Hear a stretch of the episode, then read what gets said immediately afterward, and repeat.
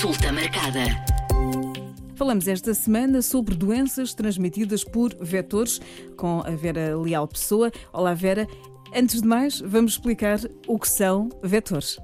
Olá, Mónica. Então, uh, hoje estamos aqui para falar de doenças transmitidas por vetores e explicando desde já o que são vetores. Os vetores são organismos vivos, como por exemplo mosquitos, carraças, flebótomos, que transmitem micro-organismos causadores de doenças entre humanos ou de animais para humanos ou de humanos para animais ou mesmo até uh, apenas uh, entre animais são responsáveis por causar desde doenças agudas a doenças uh, crónicas, portanto, o espectro de sintomatologia e de sinais que podem ocasionar são diversos, desde uma apresentação assintomática ou mais suave, uma doença grave, como estava a dizer. As doenças crónicas podem mesmo gerar uh, uma incapacidade permanente, dependendo das complicações que causam uh, à saúde humana. Relativamente às doenças, portanto, depois também é fácil, não é? Doenças transmitidas por vetores são doenças humanas. Quando falamos uh, doenças transmitidas por vetores, estamos mesmo a falar da doença no ser humano, causadas então pela transmissão de parasitas, bactérias, vírus, que são uh, transportados por esses vetores, que são uh, que acabam por, por inserir esses micro-organismos um, num determinado hospedeiro, digamos assim. Onde é que, onde é que podemos, uh, de uma forma simples, apanhar estas doenças, como, como dizemos de forma comum, uh, e sintomas que, que, a que devemos estar atentos?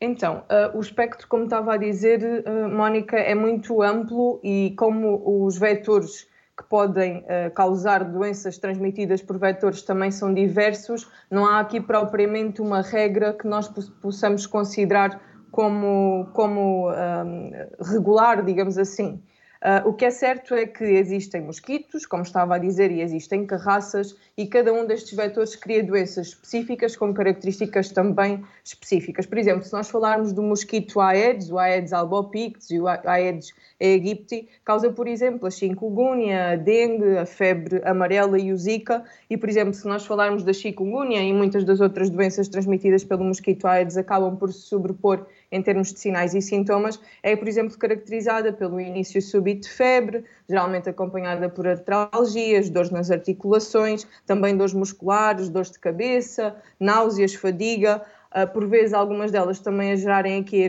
erupções cutâneas mais ou menos uh, uh, evidentes, digamos assim. o que é certo é que as dores articulares são normalmente muito notórias e também debilitantes e incapacitantes, apesar de muitas das vezes serem autolimitadas e desaparecerem ao longo de alguns dias. As complicações mais graves efetivamente não são frequentes. Claro que nos grupos de risco, nos grupos mais vulneráveis, nós temos de ter um cuidado acrescido, nas crianças, nas grávidas, nos doentes crónicos, nos idosos, portanto, sempre aqui com um cuidado acrescido também relativamente às doenças transmitidas por vetores. Se nós, por exemplo, falarmos de, outro, uh, de outro mosquito, neste caso o género Anopheles, temos a malária, também nossa conhecida. Podemos também estar a falar do mosquito Culex, e aí já falamos de doenças como a encefalite japonesa e como o West Nile. E como estava a dizer, se falarmos de carraças, e sei que já falámos aqui também no nosso podcast da febre hemorrágica, hemorrágica Crimeia-Congo, mas também existem outras doenças eh, que podem ser transmitidas por carraças, como a febre escaronodular e mesmo a doença de Lyme. E aqui da doença de Lyme eu queria deixar aqui também um alerta, porque é a doença mais comum no hemisfério norte transmitida por carraças, caracteriza-se por uma erupção cutânea única que é deixada no local da picada da carraça e que depois se acaba por estender uh, gradualmente, como se fosse um anel ali à volta da picada, e que lá está, vai causar sintomas como febre, calafrios, também dores de cabeça, fadiga, dores musculares e articulares. Portanto, há que ter atenção a estes sinais e sintomas, sobretudo uh, se viajarmos para países onde estas doenças são uh, endémicas. Era isso que eu ia perguntar, se viajarmos é, é, preciso ter cuidado acrescido, mas em Portugal qual é que é o risco que temos, uh, qual é o maior risco que temos em Portugal? Então, nós neste momento em Portugal, Mónica, relativamente a mosquitos e relativamente a, ao mosquitos Aedes, nós temos o Aedes albopictus uh, identificado na região norte, em Penafiel, temos o Aedes albopictus também identificado na região do Algarve e mais recentemente no Baixo Alentejo, especificamente no Conselho de Mértola. Também podemos aqui mencionar, por exemplo, o surto de dengue que houve em 2012 na Madeira, provocado aí pelo Aedes uh, aegypti. Portanto, nós temos o vetor uh, instalado em, alguns locais a nível nacional, há que implementar medidas de prevenção e controlo para uh, garantir e para tentar mitigar ao máximo a transmissão de alguma patologia do vetor para o humano. Portanto, se nós formos controlando os vetores e se nós formos verificando se tem, é, é, é, é, identificado algum patógeno ou não nos uh, vetores que vamos uh, identificando, portanto, se nós tivermos essa rede de vigilância montada e se for uma rede que é uh, feita periodicamente, nos momentos adequados do ano, por exemplo, o mosquito, nós temos de ter mais atenção a ele entre maio e outubro, na carraça nós temos de ter atenção às carraças o ano inteiro, portanto, se nós formos mantendo aqui uma vigilância apertada, vamos fazer com que a avaliação do risco seja muito mais real e que nos consigamos preparar para dar resposta de acordo com essa avaliação do risco. Vera, era mesmo isso que ia perguntar. Eh, esta altura do ano, é, então, eh, é preciso mais cuidado com, com os mosquitos. Sim, nesta altura do ano começamos a dar mais importância, de facto, à vigilância um, de vetor mosquito. Não quer dizer que no resto do ano não seja importante, mas temos que redobrar aqui a nossa atenção para estes vetores. Mas as carraças, como estava a dizer, é o ano inteiro. De facto, nós, eh, e só para acrescentar, Mónica, existe uma rede de vigilância de vetores mesmo em Portugal, portanto, o Revive que é um programa mesmo a nível nacional do Ministério da Saúde e que é coordenado pelo Instituto Nacional de Saúde Dr. Ricardo Jorge e que já está em curso há alguns anos, desde 2008, e que tem vindo uh, a, a serem-lhe adicionadas camadas, portanto, tem-se tornado cada vez mais uma rede de vigilância mais robusta. E esta, esta rede, o que é que pretende? Qual é que é o designo primordial? É mesmo vigiar as espécies, quer de mosquitos, quer de carraças, quer de flebótomos não só uh, vigiar que espécie é que temos presente, mas também qual é a abundância, porque pode haver locais onde há uma maior abundância pelas características climatéricas ou por outras características, e também depois a tentar perceber se existe a presença de algum agente de doença nesse vetor ou não. E essa vigilância é mesmo feita periodicamente, e inclusive é, podemos ter acesso, e a população pode ter acesso ao relatório de atividades desta rede anualmente, para também irmos começando a familiarizar-nos com esta questão e a sensibilizar-nos para as medidas de prevenção e controle que podem ser tomadas por cada um de nós individualmente e todos temos um papel uh, nesta questão. De facto, e respondendo uh, à questão dos mosquitos, uh, começamos a ter condições climatéricas favoráveis para, para um, para que, estes, para que estes vetores se sintam mais confortáveis no nosso, no nosso meio ambiente, porque esta temperatura um, favorável uh, vai proporcionar a criação de criadores, que são reservatórios com água, que acabam por uh, ficar disponíveis para as fases imaturas do, do mosquito e para que o mosquito desenvolva o seu ciclo de vida mais rápido e faça com que possa haver em determinadas regiões uma maior abundância e diversidade de espécies. Uh, de facto, nestes climas mais temperados, como estava a mencionar, o período de atividade crítico é de facto de maio outubro. Portanto, há que redobrar aqui a nossa, a nossa atenção. A, a atenção. E que cuidados é que podemos ter? Então, relativamente a cuidados que podemos ter um, para prevenir e para controlar aqui um, as nossas doenças transmitidas uh, por vetores, por exemplo, relativamente aos mosquitos, muitas das vezes é recomendado que uh, andemos, andemos protegidos, portanto, nos uh, protejamos com contra a picada, portanto, por exemplo, com o uso de repelentes, nomeadamente com determinadas substâncias, como o DIT. Relativamente ao vestuário, também há que ter aqui uma atenção, portanto, quando andamos um, mais expostos ao meio ambiente, tentar cobrir o corpo com mangas compridas, com calças mais uh, apertadas, sobretudo ali na zona do tornozelo, e também em determinados ambientes e em determinados locais, a utilização de ar-condicionado também acaba por ser um ponto importante e mesmo de redes mosquiteiras em janelas, portas e camas, se nós estivermos a falar de uh, locais, por exemplo,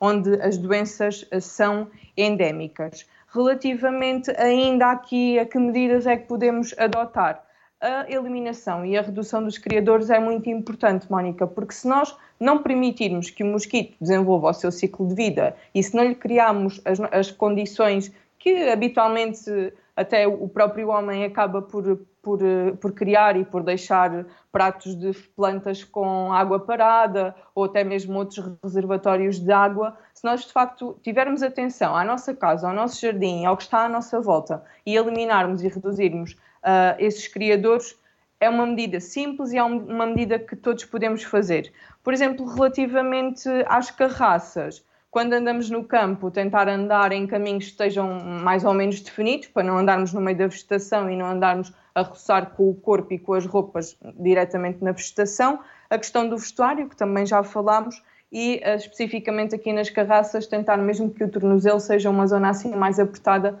para evitar que a carraça se incruste portanto, e vá uh, para dentro da, da roupa e se incruste, incruste na, nossa, na nossa pele. Quando fazemos essas atividades, uma, uma medida que também podemos uh, adotar e que também é muito simples é, é, é verificarmos, não é? verificarmos a roupa, verificarmos uh, as zonas do corpo que estão mais expostas, tentarmos fazê-lo a nós e a, a, quem está connosco, por exemplo, às nossas crianças ou aos nossos idosos, e assim nós vamos tentando pelo menos ficar atentos e em cima da situação e evitar que algo de menos bom uh, possa acontecer, Mónica. São cuidados a ter em conta agora nesta altura primavera-verão. Sim, sim, são cuidados que temos mesmo que começar a adotar e a enraizar, porque, como, como pode verificar, são simples. Desde que nós estejamos alerta para a situação, acho que todos facilmente conseguimos identificar criadores, conseguimos eliminá-los naquilo que depender de nós, obviamente, e estas questões mais com a roupa e com a exposição eh, da pele também são fáceis, desde que tenhamos isso na nossa mente, e a questão da vigilância e de verificar se existe alguma coisa de estranho ou não, também rapidamente fazemos um duplo cheque se, está alguma coisa fora do, uhum. fora do normal. Há, há muitos casos de, de, pessoas que chegam aos serviços de saúde com, com doenças provocadas por, hum, por picadas deste mosquitos e, e carraças? Uh, como estava a dizer, Mónica, em Portugal uh, não, não há muitos casos de doenças transmitidas por vetores, quer sejam mosquitos, carraças e flebótomos, mas um, similarmente e complementarmente à rede de vigilância de vetores, nós temos também o SINAV, o Sistema de Vigilância Epidemiológica a nível nacional, e em que, uh, quando as pessoas recorrem aos serviços de saúde, mas lá está, é preciso que recorram, uh, nós, nos serviços de saúde pública, recebemos uma notificação do colega que observou o doente e que identificou e que suspeitou de uma doença transmitida por vetor e depois damos seguimento à investigação epidemiológica. Portanto, com estes alertas também vamos acabando por estar mais uh, em cima da situação. O que é certo é que as pessoas, os cidadãos, também têm que estar alerta para os sinais e para os sintomas para que recorram aos serviços de saúde quando identificarem que alguma coisa não está bem e para que a doença consiga ser diagnosticada. Porque o que se passa é que há muita subnotificação, Mónica, porque as pessoas a maior parte das vezes as doenças são autolimitadas, com alguma sintomatologia mais moderada no início, mas depois acaba por se ir resolvendo, não recorrem aos serviços de saúde e depois aquilo que não é diagnosticado nós não conseguimos medir, não é? Os casos não, ficam, não são conhecidos. Agora, a boa notícia é que vamos ter, já temos uma vacina contra hum, a dengue em Portugal. Esta vacina é, é recomendada a quem? Então, é certo, sim, e é uma, uma notícia muito recente, Mónica, essa, essa questão da, da vacina contra a dengue. Então, esta vacina é uma vacina que uh, é um bocadinho diferente de, de, da vacina que existia uh, inicialmente para, para a dengue, porque esta vacina ex, uh, não exige que tenhamos tido um contacto prévio com o vírus para que a vacina nos possa ser administrada. Portanto, acaba por ser mesmo uma medida de prevenção primária que é eficaz contra a doença e, como eu estava a dizer anteriormente, era necessário que já tivéssemos tido contacto com o vírus para que nos pudesse ser administrada esta vacina. É uma vacina que é a vacina que dengue, que contém versões atenuadas de vários serótipos do vírus da dengue, o 1, o 2, o 3 e o 4, portanto é uma vacina viva atenuada. é uma vacina que uh, está indicada, como estava a referir, em pessoas que tiveram a doença e em pessoas que não tiveram doença. Uh, pode ser administrada uh, a partir dos 4 anos, indicada para pessoas com idades compreendidas entre os 4 e os 60 anos. É uma vacina que deve ser tomada em duas doses, portanto, qualquer vacina tem um esquema recomendado para a administração e, portanto, a vacina, esta nova vacina, a Kedenga, deve ser tomada em duas doses, com um intervalo de três meses uh, entre doses. Salientar também aqui alguns aspectos importantes e considero importantes, Mónica, que no que toca à proteção contra a doença, um, uh, uh, verificou-se uma eficácia de cerca de 80% ao fim de 12 meses para nos protegermos contra a doença, portanto, a quem é administrada esta vacina, e relativamente a complicações e a doença mais grave, portanto, no que toca, por exemplo, a uma doença que possa levar a internamento, revelou uma eficácia de cerca de 90%. Uh, dizer também, porque é importante, uh, que em termos de efeitos secundários, na sua maioria são ligeiros e semelhantes, semelhantes a outras vacinas que, que habitualmente nos são administradas e que são uh, sintomas e sinais um, autolimitados e que acabam por, por resolver uh, rapidamente. É, recomenda, uh, é recomendado a quem viaja para países onde a dengue é endémica? Sim, sim, nesse, nesse aspecto é, é, recomendada, não há dúvida. Há países na Europa, há países no mundo uh, onde de facto a dengue é endémica e o, o que felizmente, por enquanto, temos que estar atentos, mas não é o caso de Portugal e nesses, nessas situações, portanto, quando uma pessoa viaja para um país onde a dengue e outras doenças transmitidas por vetores são endémicas, um, habitualmente, não quer dizer que seja obrigatório, mas é, por questões preventivas é, é feita uma consulta do viajante, onde são um, dadas medidas, portanto, é feita uma avaliação do risco, tendo em conta o destino, tendo em conta uh, o estado uh, individual da pessoa, as comorbilidades, e onde são também, de acordo com a avaliação do risco, recomendadas medidas e nessas medidas uh, preventivas muitas das vezes encontram-se algumas das vacinas para as doenças uh, transmitidas por vetores e, portanto, em locais onde nós sabemos que a dengue é endémica, é uma vacina que uh, está recomendada pelo princípio da precaução. Claro, tem que se avaliar a situação, Mónica, mas é, é, sempre, é sempre melhor jogar